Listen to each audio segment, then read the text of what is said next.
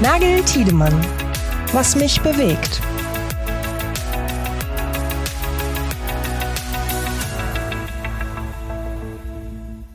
Was mich bewegt, die zweite reguläre Folge im Jahr 2024. Ähm, guten Morgen, Pascal, ich begrüße dich. Guten Morgen, Yannick. Reguläre Folge. Hast du dich gerade nur noch gefangen? Reguläre Folge, genau. Denn letzte Woche hatten wir ähm, wieder ein spannendes Interview, ein spannendes Interviewgespräch mit unserem äh, Gast Jörg Storm. Ähm, total interessantes Gespräch, auch über wieder eine sehr abwechslungsreiche Karriere mit vielen ähm, ja, Themen, vielen mhm. äh, ja auch Stationen im Leben, die ungewöhnlich waren, auch viel im Ausland unterwegs gewesen ähm, und natürlich auch viel mit den neuen Digitalisierungsthemen äh, über, über neue Digitalisierungsthemen gesprochen. Also das war auf jeden Fall wieder mal eine sehr interessante Interviewfolge. Absolut. Kann man nur die Empfehlung äh, aussprechen an alle, die vielleicht noch nicht reingehört haben in die Folge letzte Woche. Gern da noch mal reinhören, weil, wie du schon sagst, Janik, war ein sehr, sehr spannendes Gespräch. Äh, und zumindest ich kann sagen, dass ich da auch ein kleines bisschen vielleicht auch heute drauf aufbaue. Ja, da sind wir gespannt. Deswegen lass uns gleich reinstarten in die äh, zweite reguläre Folge heute von Was mich bewegt. Ähm, ja, was ist denn dein Thema diese Woche oder überhaupt in dieser Zeit? Ja, wir sind ja heute, heute zum ersten Mal in diesem Jahr wieder an dem Punkt, an dem wir beide, so wie es ja gedacht ist, regulär nicht, nicht voneinander wissen, was die Themen sind. Die erste Folge, was mich bewegt, war ja äh, die Jahresaussicht. Ähm, da hatten wir ein bisschen was zusammen vorbereitet. Heute wissen wir wieder nicht, was der andere sagt. Ich habe heute was mitgebracht, wie ich es gerade schon gesagt habe. Das baut ein bisschen auf dem ähm, auf, was wir letzte Woche mit Jörg Storm äh, besprochen haben. Und das ist so ein bisschen ähm, beziehungsweise ich habe es nochmal konkreter auf einen Anwendungsfall gemünzt. Wir haben mit ihm ja vor allem über Entwicklungsgeschwindigkeit ähm, in, in China im Speziellen und vielleicht im asiatischen Raum im Allgemeinen gesprochen. Ja? Und da haben wir sehr viel mit ihm drüber gesprochen, weil sowohl er sich ähm, ja in seinem Job natürlich immer die Frage stellt, auch ähm, ähm, ja, wie lässt sich diese, diese hohe Entwicklungsgeschwindigkeit, die man dort sieht, eigentlich überhaupt noch aufholen? Wie kann man da überhaupt noch ähm, ja, ein Kopf-an-Kopf-Rennen ähm, draus machen? Das ist ja auch der Beweggrund gewesen, warum, warum er ähm, so stark auch in dieses LinkedIn-Game eingestiegen ist. Ähm, mit ja, knapp 600.000 Follower hat er in, inzwischen. Ähm, weil das ja im Prinzip genau die Message ist, die er auch darüber bringen wollte. Mal zeigen, wie andere das machen, um davon zu lernen, um wirklich zu sehen, okay, wie kann man da aufholen. Ähm, aber Janik, auch uns treibt das natürlich total um. Ähm, das ist ja auch ein Thema, mit dem wir äh, oder über das wir auch mit allen unseren Interviewpartnern und, und, und Gästen und so weiter sprechen, ist dieses Thema Entwicklungsgeschwindigkeit. Und ich habe mir jetzt noch mal ein paar Gedanken gemacht und da würde ich gerne mit dir ein bisschen drüber diskutieren, Janik, oder vielleicht auch dir da eine Frage stellen. Ähm, das ist nämlich dieses Thema jetzt explizit mal auf ähm, Software gesprochen. Hintergrund ist, ich hatte jetzt gerade auch noch mal mir ein Gespräch mit Oliver Hoffmann äh, vor Augen geführt. Oliver Hoffmann, Entwicklungsvorstand von Audi, der auf äh, unserem Event Mobility Circle Ende des Jahres gesprochen hat, ähm, in einem gemeinsamen Austausch mit Professor Stefan Bratzel, ähm, der sich auch viel dann mit dem Thema und auch viel mit diesen Themen Entwicklungsgeschwindigkeit und Entwicklung in der Autoindustrie beschäftigt. Und da war, war jetzt explizit ein Thema, nämlich Software. Ähm, und da glaube ich, und das ist jetzt mein Punkt, über den ich mir so ein paar Gedanken gemacht habe, ähm, da ist man jetzt, glaube ich, an so einem, an so einem Weg, den man so ein kleines bisschen vielleicht auch als Rolle rückwärts bezeichnen könnte. Nämlich die Autoindustrie kommt von diesem, ähm, von diesem Prinzip, wir müssen das alles selbst machen. Ähm, wir werden jetzt zu Softwareunternehmen, wir werden zu Digitalunternehmen. Man hat sich dann schon irgendwie äh, vor, vor zwei, drei Jahren hat man sich dann schon fast irgendwie auf einer Augenhöhe mit, mit Google, Amazon und Co. irgendwie und, und Microsoft und Apple irgendwie gewähnt ähm, und wollte im Prinzip eigentlich alles selbst machen. Ja, in, dann in, in die Entwicklung von Betriebssystemen einsteigen. Ähm, Volkswagen hat Carriot gegründet. Äh, da haben wir jetzt nun mal in der letzten Folge, einer der letzten Folgen im letzten Jahr auch sehr ausgiebig drüber gesprochen, was bei Volkswagen gerade so ein bisschen die Probleme sind. Ähm, Carriot ist eins davon, ja, ehrlicherweise. Ich glaube, das muss man so, das kann man so offen auch sagen. Momentan auch ein bisschen in der Neuaufstellung befindlich. Und da hat Oliver Hoffmann eben von von Audi auch ein bisschen drüber gesprochen, indem er gesagt hat, na, an der Aufstellung zum Beispiel von, von Carriot und an der, an der Gründung von, von Carriot als dem Gedanken in einem, in einem Mehrmarkenkonzern Software an sich zentralisiert zu behandeln, die Fäden in der Hand zu haben, den roten Faden über, über Software sozusagen zu kontrollieren und in der Hand zu haben, dagegen ist überhaupt gar nichts auszusetzen.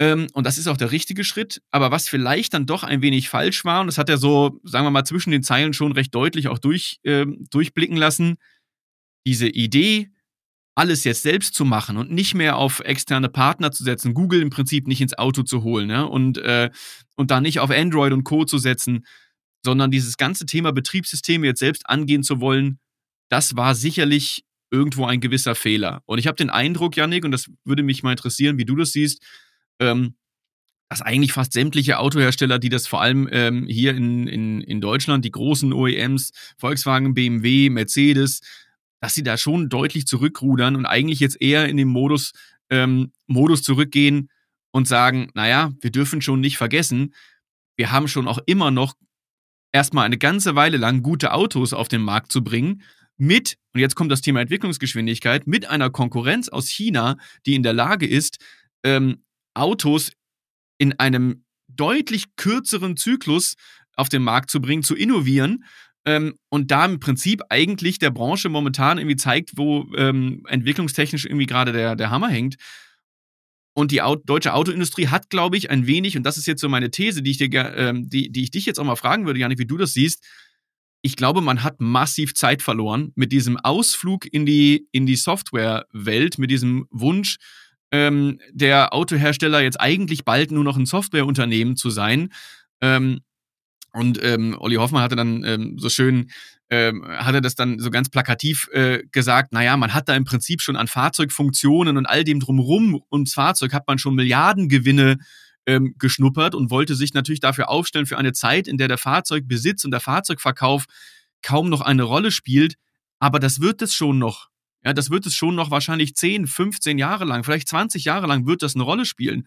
Und momentan ist eben die Aufgabe eines Autoherstellers, das bestmögliche Fahrzeug schnellstmöglich auf den Markt zu bringen, mit auch einem bestmöglichen digitalen Ökosystem. Und das ist dann womöglich nicht eine Eigenentwicklung. Ich glaube, äh, Magnus Östberg von, ähm, von Mercedes-Benz hat das, glaube ich, mal so plakativ gesagt. Wir müssen halt Architekten des eigenen Hauses sein. Das heißt nicht, dass wir jede Fliese selbst verlegen. Und das ähm, drückt das ja so ein bisschen aus, diese, diese Stimmung. Aber Yannick, wie siehst du das? Bist du der Ansicht, oder glaubst du, die Branche hat damit wichtige Zeit eigentlich verloren mit diesem Ausflug in diese Softwarewelt, während andere gesagt haben, komm, ich, integriere ähm, Google und dann habe ich im Prinzip morgen ein Ökosystem, was alle super finden, ähm, gewohnt sind aus ihren Smartphone-Welten ähm, und, und können im Prinzip direkt loslegen. Hat man damit wichtige Zeit verloren? Ja, also das ähm, also es ist fast, äh, würde ich jetzt mal sagen, fast eine rhetorische Frage, weil wir haben uns ja über diese Frage in den letzten ja, anderthalb Jahren, zwei Jahren auch sehr viel unterhalten und auch viel drüber diskutiert, auch viel drüber geschrieben, ähm, über das Thema Eigenleistung und wie viel müssen die Autohersteller selber machen, wie viel muss es im, im, in einem Ökosystem an Partnern funktionieren.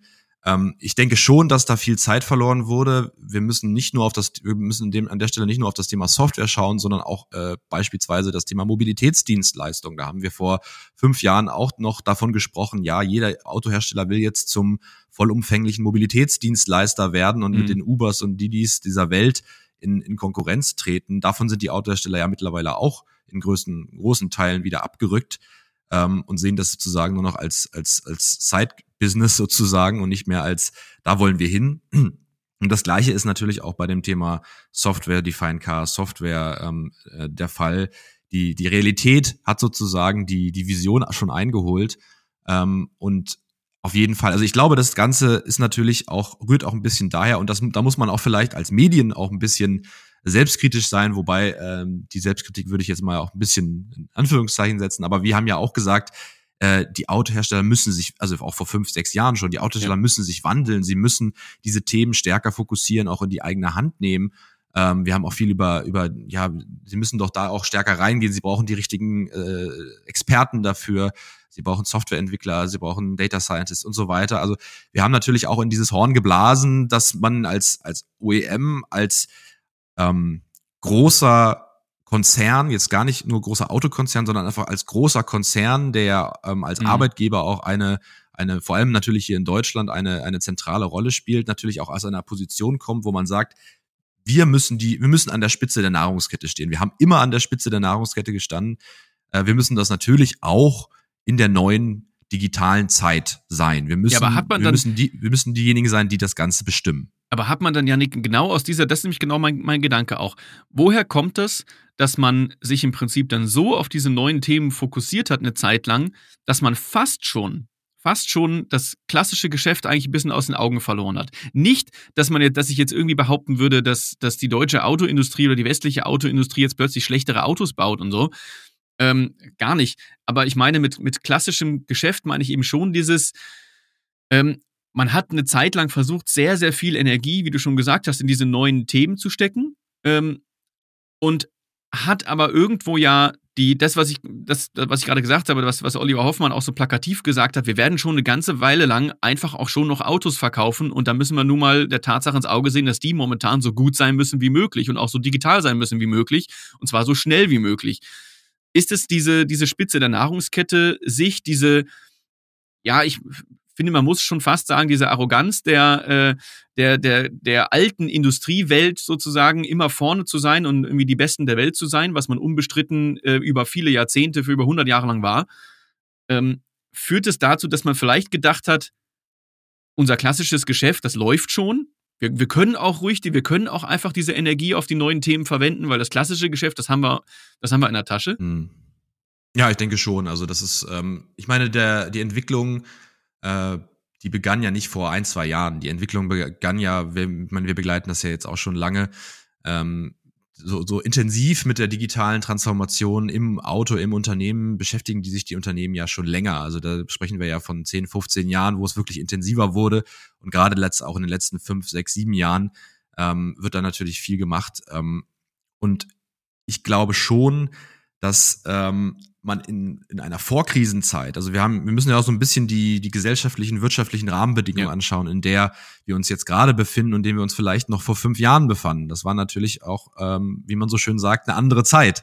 Äh, und ähm, da konnte man sich natürlich als Autounternehmen ähm, vielleicht auch etwas, ja, ich sag mal, entspannter mit diesen Themen auch beschäftigen und auch so ein bisschen mehr noch in die Zukunft schauen. Wir haben auch viel darüber gesprochen, autonomes Fahren. Das hatte mal eine Hype-Phase, wo es darum ging, mhm. ja, wir, wir werden jetzt die, die, die autonom, ähm, autonome Mobilität auf die Straße bringen und das wird alles nicht mehr lange dauern, weil wir da jetzt in äh, Entwicklung, in äh, Entwicklungszeit investieren und in Gelder ja. investieren.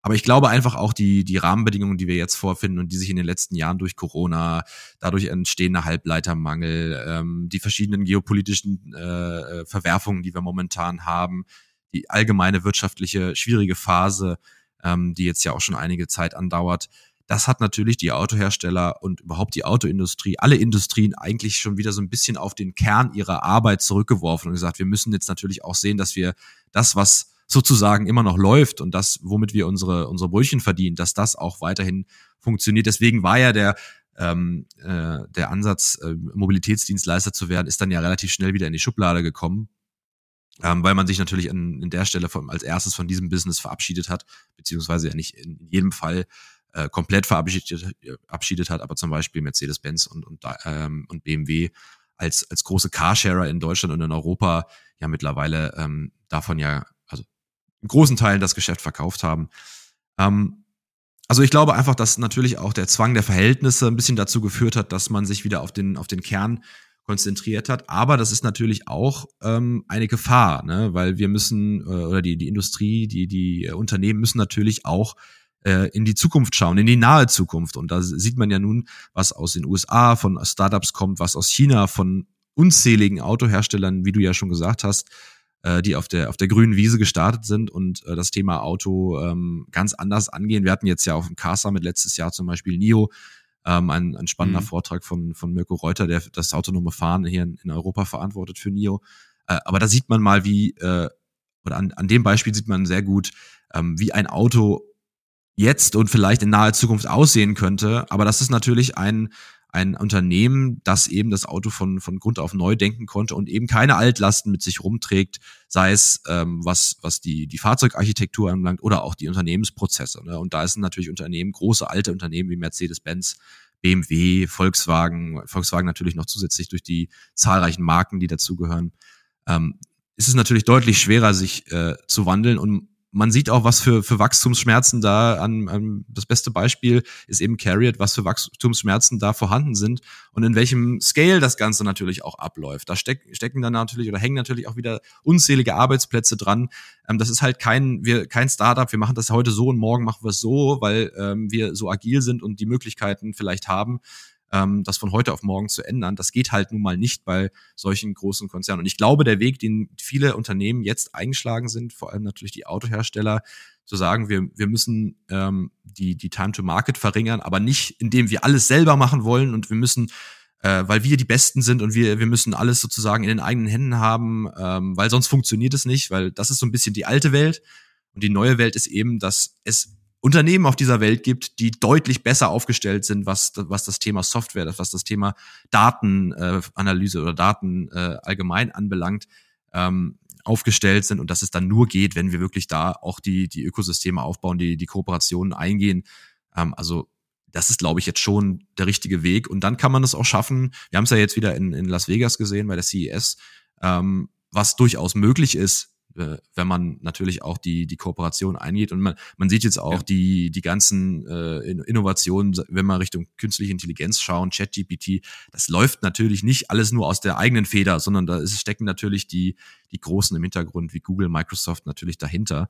Ähm, also ich glaube schon, dass man jetzt auf einem deutlich besseren Weg ist. Aber ist natürlich die Frage, ist da jetzt schon einiges an Zeit in, ins Land gegangen, die man durchaus hätte gebrauchen können, ähm, äh, um mit den anderen Playern auf der Welt mithalten zu können. Aber auch die müssen natürlich erstmal beweisen, dass sie das Thema äh, vernünftig auf die Straße kriegen und am Ende des Tages auch Autos verkaufen, weil das ist immer noch das Geschäftsmodell, äh, worum es auch den Chinesen geht und worum es auch einem Elon Musk geht äh, am Ende des Tages. Und ähm, da wird es natürlich spannend zu sehen, wie das jetzt in den, nahen, in den nächsten Jahren und vor allem auch dieses Jahr, was sich da noch entwickeln wird. Ja, ja, absolut. Aber nur noch ähm, ein letzter Satz, weil mir das gerade so in den Kopf kommt, weil du ähm, gesagt hast, andere können das einfach, ähm, bestimmte Themen einfach besser. Und Elon Musk sagt man ja auch immer im Prinzip so ein bisschen das Zitat nach, ähm, der dafür bekannt ist, eigentlich auch gerne alles selber zu machen, was man selber machen kann. Aber das ist ja genau der Punkt, äh, der aber auch sagt, äh, ja, solange unser Navigationssystem nicht besser ist als Google Maps, habe ich Google Maps im Auto. Und ab dem Moment, wo ich sagen kann, wir machen das besser oder wir können das besser, ab dem Moment können wir was Eigenes machen. Und solange das nicht der Fall ist, mhm. kommt, ist, ist, Google Maps bei uns die Navigation. Punkt. So ist es, so ist ja? es ja. Das ist, das ist, glaube ich, die Sichtweise, die man, die man häufiger haben muss. Aber Janik, ähm, genug geschimpft auf die deutsche Autoindustrie. Ähm, ich hoffe, ja, es, war auch ein Lob, es war auch ein Lob drin versteckt, oder? Ja, nein, weil, ja, weil ganz ehrlich, ich finde, du hast, du hast vorhin gesagt, man ist in diesen Phasen, diesen Krisen der letzten äh, zwei, drei, vier Jahre, ist man so ein bisschen zurückgeworfen worden auf das Kerngeschäft. Ich habe ehrlich gesagt so ein bisschen den Eindruck, dass das, dass das vielleicht so ein bisschen äh, der, ähm, ja, so ein bisschen das, das, das Schicksalhafte sozusagen war, was dich aber eigentlich wieder aufgeweckt hat aus diesem, aus diesem Traum, sich so krass neu erfinden zu wollen, dass das fast gar nicht möglich ist, sich neu erfinden zu können, also sich neu erfinden zu können. Ähm, und der im Prinzip die Autoindustrie jetzt auf diese Realität zurückbringt, zu sagen, okay, ja, jetzt, jetzt sind diese, jetzt sind diese drei, drei, vier Jahre ähm, äh, Träumerei ist jetzt vorbei und jetzt konzentriert man sich wieder auf das Kerngeschäft ähm, und schaut wirklich ganz genau, was kann ich selber machen, was muss ich selber machen, was, ähm, wo bringe ich Partner mit ins Boot. Also insofern diese Phasen klingen manchmal so ein bisschen sehr, sehr kritisch, dass man jetzt, dass man jetzt, äh, du hast es gesagt, als Medium ist man natürlich auch immer gerne dabei, sozusagen den, den Trend auszurufen und äh, den Wandel zum Mobilitätsdienstleister zu fordern, den Wandel zum Softwareunternehmen zu, ähm, zu fordern und, und laut danach zu schreien. Ich glaube, die Phase jetzt aktuell hat eher dafür gesorgt, dass man vielleicht von einem kleinen, von einem, vielleicht von einem kleinen Irrweg ähm, die Chance hatte, sich jetzt wieder auf einen, auf einem Pfad zu korrigieren, der vielversprechender ist. Ja, ich, was, ich, was ich an der Stelle noch spannend wäre, die, die so ein bisschen das Gedankenspiel, was wäre gewesen, wenn jetzt, wenn wir keine Corona-Pandemie äh, mhm. gefühlte drei Jahre äh, hintereinander hatten. Ähm, ne? Also was, was wäre gewesen, wenn? So, also wo, an welcher Stelle würde die äh, deutsche Autoindustrie zum Beispiel heute stehen, wenn es erstmal so weitergegangen wäre? Ne? Das ist ja immer so ein bisschen wäre, hätte, wäre, wenn. Also es interessiert jetzt eigentlich keinen mehr weil nun mal die, diese Krise nun mal da war. Äh, und aber in vielen Fällen ja auch, und das haben wir ja auch in anderen Kontexten schon festgestellt hat, auch zu positiven, äh, so schlimm sie natürlich äh, gesellschaftlich äh, war für die Menschheit an sich, äh, hat sie natürlich, was Unternehmensprozesse, wenn wir auf das Thema Zusammenarbeit, Kollabor Kollaboration über, über digitale Medien und so weiter anschauen, dann hat es natürlich auch einiges äh, gebracht und vielleicht auch einen zu einem Zustand geführt, den man vielleicht noch, wo man hätte noch länger darauf warten müssen, wenn es diese Krise nicht gegeben hätte.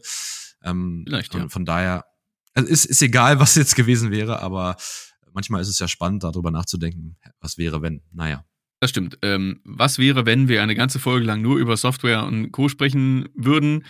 Wissen wir auch nicht, wissen wir auch nicht, werden wir auch nicht erfahren, weil du hast ja auch noch ein zweites Thema. Und bevor wir jetzt die ganze Folge nur über ein Thema sprechen, Janik, ja. was hast du denn heute noch mitgebracht? Ja, es ist also es ist ganz interessant, weil ähm, das passt eigentlich ganz gut auch zu dem Thema, was du mitgebracht hast. Ähm, ich äh, hab's mal so ein bisschen äh, übertitelt mit dem mit dem ja mit dem Satz Digitalisierung als Chefsache oder ist Digitalisierung Chefsache? Vielleicht auch mit einem Fragezeichen dahinter. Denn ich hatte mhm. äh, vorletzte Woche äh, die Gelegenheit, mit dem äh, Finanzvorstand von BMW zu sprechen, Walter Mertel, der ja seit letztem Jahr, seit ja. Frühjahr letzten Jahres ja ähm, die Rolle übernommen hat als, als äh, äh Herr der Zahlen sozusagen bei äh, BMW im Konzern. Und er hat in diesem Gespräch das erste Mal für mich auch äh, wahrnehmbar auch sehr stark über das Thema Digitalisierung gesprochen, weil, ähm, wie es ja in vielen Unternehmen der Fall ist, äh, ist ja die äh, IT zum Beispiel bei BMW auch dem Finanzvorstand oder dem Finanzressort unterstellt also äh, CIO Alexander Buresch berichtet sozusagen an den äh, mhm. Finanzvorstand. Das ist ja in vielen, in vielen Unternehmen immer noch der Fall. Ja. Und er ist jetzt das erste Mal äh, vor Journalisten eben so ein bisschen auch als Promoter der Digitalisierung aufgetreten und wollte mal so seinen eigenen Schwerpunkt äh, oder seine eigene Sichtweise auf das Thema auch, auch setzen. Ähm, fand ich ganz spannend eigentlich, weil bislang war mir, äh, er jetzt und auch viele andere seiner Kollegen aus den, aus den Finanzressorts der anderen Unternehmen nicht unbedingt so als derjenige aufgetreten, der ähm, die Digitalisierung vor sich herträgt und ähm, da ein großer Unterstützer ist. Das stimmt. Also fand ich es auf jeden Fall ganz spannend zu hören, dass er äh, wie er das Thema sieht. Mhm. Ja, ist mehr als 20 Jahre da unterwegs und hat natürlich auch in seiner Karriere ähm, schon äh, durchaus äh, Berührungspunkte mit der IT gehabt. Ähm, und hat jetzt in diesem Gespräch auch nochmal hervorgehoben, ähm, ja, wie wichtig zum Beispiel Catena X als, als übergreifende, über, unternehmensübergreifende Datenplattform mhm. ist und auch in den nächsten Jahren eine wichtige Rolle spielen will. Äh, großen Schwerpunkt hat er auf das Thema künstliche Intelligenz gesetzt, das 2024 auch nochmal intensiviert werden soll. Millionenbeitrag nochmal neu in die IT investiert, dreistelliger Millionenbeitrag soll nochmal neu dazukommen. Und, und das fand ich eben auch äh, ganz spannend, es gibt seit Januar äh, 24 bei BMW ein äh, neues Vorstandsgremium, das sich ähm, auch explizit mit den Digitalisierungsmaßnahmen bei BMW beschäftigt, wo sich eben äh, äh, CFO Mertel unter anderem mit äh, CIO Burisch äh, und anderen Fachvorständen über diese Digitalisierungsmaßnahmen äh, austauschen wollen und überlegen sollen, was in diesem Jahr oder was in der nächsten Zeit gemacht wird. Mhm. Ähm, und deswegen hatte ich jetzt, wie gesagt, heute nochmal auch den Gedanken, drüber nachzudenken, ja, inwiefern ist denn eigentlich das Thema Digitalisierung in der Autobranche ein Thema auch explizit für den für den Vorstand. Also wir haben ja auch im letzten Jahr ähm, ein, zwei Folgen auch schon mal über die Rolle des CIOs gesprochen, über die ja. Rolle des CDOs, äh, braucht es den noch und so. Da will ich jetzt gar nicht so sehr drauf eingehen, sondern eigentlich eher ähm, der Frage nachgehen, ja, muss dieses Thema wirklich ganz oben angesiedelt sein und braucht es auch einen äh, ein Vorstand für, für Digitalisierung. Ähm, wir haben jetzt die Beispiele, äh, ein paar interessante Beispiele aus der Branche. Hauke Stars bei, bei Volkswagen ist IT-Vorständin und hat auch sozusagen im Titel ihres, ihres äh, Vorstandsressort eben dieses IT-Digitalisierungsthema drin. Wir haben äh, beim bei äh, Bosch äh, Tanja Rückert, die ist ja auch äh, im Prinzip CDO und Geschäftsführerin bei Bosch, also trägt auch dort äh, das Thema äh, im Namen. Andere wiederum, ähm, also wenn ich jetzt auf Mercedes-Benz schaue, da gibt es keinen expliziten Digitalvorstand. Ähm, wir haben einen CTO Markus Schäfer oder auch einen Produktionsvorstand äh, Jörg Burzer, die in ihren Fachbereichen natürlich auch ganz stark auf das, äh, auf das Thema Digitalisierung eingehen. BMW das gleiche mit Milan Nedeljkovic, der ja im, im letzten Jahr ähm, auch äh, bei uns im Interview war und da auch das, mhm. das äh, Konzept der iFactory nochmal äh, betont hat. Also es gibt schon in vielen äh, äh, Unternehmen äh, dieses Thema ist da schon angesiedelt, nicht immer mit Namen, also nicht immer gibt es einen IT- oder Digitalisierungsvorstand.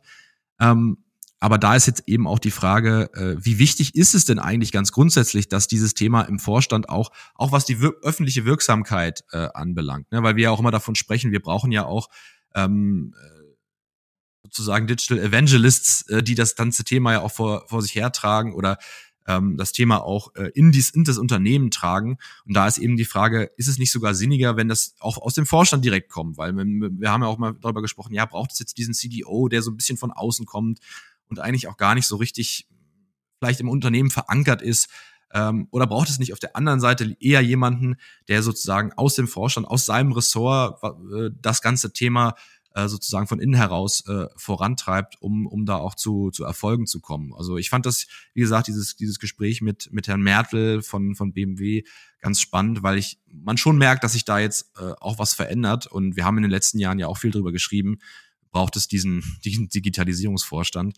Also ich weiß nicht, wie, wie du das siehst, wie du, wie deine Erfahrungen da sind ähm, oder deine Meinung oder deine Einstellung dazu sind. Ich glaube ehrlich gesagt, äh, um nur mal das mal vorauszuschicken, dass man ähm, auf jeden Fall dieses Thema im Vorstand vorantreiben soll. Meiner Meinung nach nicht unbedingt zwingend notwendigerweise mit einem IT- oder Digitalisierungsvorstand, aber schon mit Persön Persönlichkeiten, mit Personen, die dieses Thema auch nach, nach, nach außen tragen und auch eine Ernsthaftigkeit sozusagen des, des, des Leitungsgremiums des jeweiligen Unternehmens auch äh, darstellen, ähm, äh, dieses Thema auch voranzutreiben. Also ich glaube, das ist schon wichtig, aber nicht unbedingt mit einer institutionalisierten Position. Wie siehst du das? Naja, also ich würde dir in Sachen Wichtigkeit natürlich nicht widersprechen. Ich bin schon der Auffassung, dass es eine Person dahinter braucht. Ähm, jetzt hast du selber gesagt, und da, da stimme ich dir zu, vielfach ist die IT natürlich aufgehangen bei anderen Fachbereichen häufig beim Thema Finanzen, manchmal auch beim Thema Personal, viel bei Finanzen. Das sagt auch viel aus, ehrlich, aber es ist ja auch, ähm, wir hören von vielen Gesprächen mit CIOs auch immer wieder, äh, ich glaube, man kann sagen, man ist jetzt auch nicht unbedingt immer so happy, dass man am Finanzvorstand hängt. Ja, das hat ja auch immer ein bisschen was mit Kosten zu tun, mit Kostenstelle zu tun. Dann ist man nämlich schnell vom Enabler äh, im Prinzip direkt da ähm, aufgehangen, wo man, äh, wo man auf die Zahlen guckt und wo man irgendwie die Excel-Tabellen irgendwie durchreitet.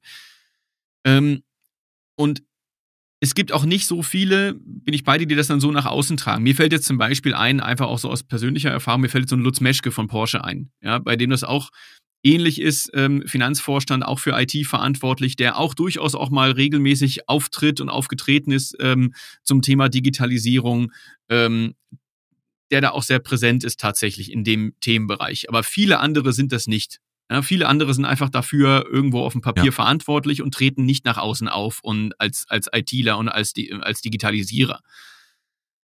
Ähm, und ich glaube, und das ist sowas, das, das haben wir in letzter Zeit auch schon häufiger in, den, in, in vielen Gesprächen auch rund um diese Fragestellung, Rolle des CIO und, und, und wie hoch muss man eigentlich sitzen und so weiter festgestellt.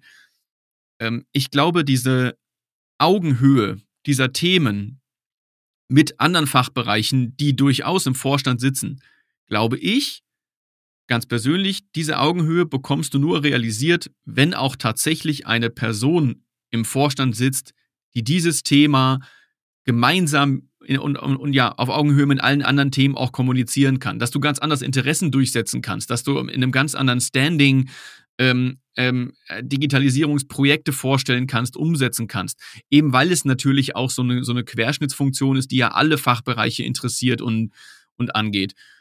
Und da kann man natürlich mit, mit, mit dem einen oder anderen äh, ja, Gremium, mit, mit Leitungskreisen und so weiter, auch auf einer Geschäftsführungs- und Vorstandsebene, kann man natürlich schon viel machen. Ich glaube, dahinter muss eigentlich zwingend jemand, jemand stehen, der das wirklich auf einer Ebene mit allen anderen auch vertreten kann, der für solche, für solche Themen auch kämpfen kann. Ja. Und was ich da eher sagen muss, ist, mich wundert es eigentlich fast, dass dieses Thema ähm, IT und Digitalisierung im Vorstand, nachdem äh, Volkswagen das zum Beispiel jetzt vor zwei Jahren umgesetzt hat, dass das noch gar nicht so richtig Schule gemacht hat, ehrlich gesagt. Weil du hast jetzt gerade mhm. gesagt vorhin irgendwie, na, das eine oder andere Beispiel gibt's schon. Mich wundert ehrlich gesagt fast, dass es nicht noch mehr Beispiele dafür gibt. Vielleicht ist jetzt auch irgendwie die, wie du es gerade gesagt hast, die Präsenz äh, da bei, bei BMW im Vorstand äh, jetzt für diese Themen zumindest mal aufzutreten, ähm, ja auch ein bisschen eine Reaktion darauf. Aber ich hätte fast eher erwartet, dass wir in der Zwischenzeit noch mehr sehen. Wir haben vor zwei Jahren, glaube ich, als Hauke Stars irgendwie benannt wurde als, als Digitalisierungsvorständin bei Volkswagen, ähm, haben wir uns natürlich auch die Frage gestellt, haben wir vielen anderen die Frage gestellt. Ich, ich habe ihr im Interview die Frage gestellt, macht das jetzt Schule? Und da muss man ja ehrlicherweise schon sagen, also richtig Schule hat's nicht gemacht. Ja, das, das wundert nee, mich das fast stimmt, genau. Das, genau, das ist ähm, deswegen, also ja, also ich bin, ich bin da auch nicht ganz, ganz sicher und auch nicht natürlich auch äh, durch, kann auch durchaus nachvollziehen, was du sagst und ähm, dass man dann da eine Position schafft, die äh, einfach auch das Gewicht hat, äh, dann im, im gleichwertig mit anderen Vorständen dieses Thema voranzutreiben.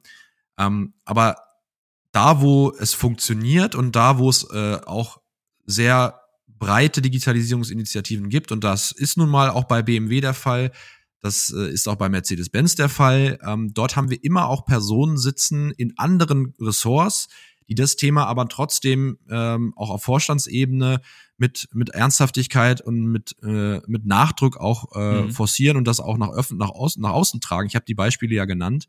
Ja. Ähm, was eben für mich auch da entscheidend ist, ist eben auch, dass der Kopf des Unternehmens, und das ist der CEO, das ist der Vorstandsvorsitzende eines Unternehmens, ähm, diese Rolle auch äh, in sich trägt, dass er auch der Promoter der Digitalisierung ist und derjenige ist, der das auch mit Ernsthaftigkeit vorantreibt. Weil wenn es der, wenn es die Position nicht ist und äh, diese, diese Themen nicht vorantreibt, dann haben es natürlich auch die anderen schwer im, im Vorstand. Also von daher, es muss auch der Kopf de, des jeweiligen Unternehmens ähm, auch hinter diesen Themen stehen. Und das finde ich jetzt im Falle der deutschen äh, äh, Hersteller ähm, durchaus der Fall. Natürlich ähm, müssen sich die, die CEOs noch mit anderen Themen äh, auseinandersetzen, die vielleicht momentan auch etwas äh, mehr pressieren, ähm, wobei man auch die Frage stellen kann, gibt es auch noch Themen, die da mehr pressieren, weil das ist ja nun wirklich ein, ein erfolgskritisches Thema für, für, die, für, für die Jetztzeit, nicht, nicht für, Ja. die, für, für irgendeine ferne Zukunft. Ähm, von daher, ja, also ich bin, bin da noch zwiegespalten. Ich glaube, es kann auch funktionieren, wenn du die Personen hast im Vorstand, äh, die nicht unbedingt äh, jetzt explizite IT-Vorstände oder, oder Digitalisierungsvorstände sind, ähm, das Thema voranzutreiben. Ähm, aber ich finde es ich find's eben äh, spannend, darüber zu diskutieren, äh, was nun den, den größeren Effekt am Ende des Tages hat. Also ich fand in dem Fall jetzt wirklich von, von äh, Finanzvorstand Mertel interessant, dass er sich da jetzt so ein bisschen aus der Deckung gewagt hat, Ja. äh, um, um, um da auch nochmal so ein bisschen seinen eigenen äh, Standpunkt zu, zu da, darzulegen. Was ja schon mal gut wäre, wäre ja vielleicht, wenn, wenn bestimmte Ressorts, zum Beispiel der Finanzvorstand, eben dieses Digitalressort auch noch explizit im Namen tragen würden. Also man kann es ja man kann dem äh, Kind ja auch noch einen, anderen einen anderen Namen geben. Also ich weiß jetzt im, im Falle von der von der ähm, Finanzvorständin bei Continental Frau Dürfeld, die ihr durchaus das äh, Thema Group IT mit im mit in ihren Ressorts trägt, nicht nur das Thema Finanzen und Controlling, sondern auch das Thema äh, IT auch sozusagen bei ihr in der Vita mit drin steht. Ähm, aber natürlich ist es am Ende des Tages eine Frage, wie lebst du das Ganze und wie vertrittst du das Ganze nach außen Ja. und natürlich nach innen auch. Ähm, und da fand ich es jetzt eben auch spannend, dass, äh, dass in dem Finanzressort bei BMW auch durchaus was passiert. Äh, und es da, wie gesagt, dieses neues Vorstandsgremium gibt, was ich auch ähm, durchaus äh, interessant fand. Und dass es da immer noch Bewegungen gibt, äh, das ganze Thema noch stärker eben auch auf Leitungsebene, auf Top-Level sozusagen zu bringen. Äh, und interessant zu sehen, was vielleicht in diesem Jahr äh, in dem Bereich noch so passiert. Ganz genau, Janik, du hast ja schon, du hast es ja eigentlich schon ganz richtig gesagt. Ähm, schön, das Ganze zu diskutieren. Im Grunde genommen haben wir heute ja irgendwo auch zwei Fragen gestellt, die wir natürlich auch gerne an die Community weitergeben. Äh, nämlich ist irgendwo die, ist oder war die äh, vor allem deutsche Autoindustrie vielleicht ein bisschen auf dem Software-Irrweg ähm, und hat man da jetzt wieder den, den sozusagen Maß und Mitte gefunden, könnte man sagen. Ähm, und deine, deine Frage sozusagen in den Raum, in die Community hinein, ist, ist Digitalisierung Chefsache, muss Digitalisierung Chefsache sein? Ähm, und welche Gremien oder welche, welche Position braucht es eigentlich, um das Thema ähm, im Unternehmen wirklich ähm, voranzutreiben? Ich glaube, Janik, die Frage geben wir sehr, sehr gerne nochmal an alle unsere Zuhörerinnen und Zuhörer weiter. Äh, gerne mal in den, in den Kommentaren auf LinkedIn gerne mal darauf antworten. Wir freuen uns dann natürlich über, über Feedback, weil es ja wirklich zwei sehr diskussionswürdige Fragestellungen sind, wo man durchaus anderer Meinung sein darf. Da freuen wir uns immer drüber. Ich freue mich immer drüber, wenn man mir widerspricht. Ähm, freue mich auch immer drüber, wenn man mir zustimmt. Aber äh, also insofern da gerne nochmal der, der Aufruf. Die Folge heute ist ein bisschen länger geworden. Äh, ich finde, Janik, das macht nichts, weil das eben zwei Themen waren, die, wie ich gerade gesagt habe, sehr diskutabel sind, wo man sehr viel drüber sprechen kann, wo man sich, ähm, wo man sehr gut auch ähm, unterschiedlicher Meinung sein kann.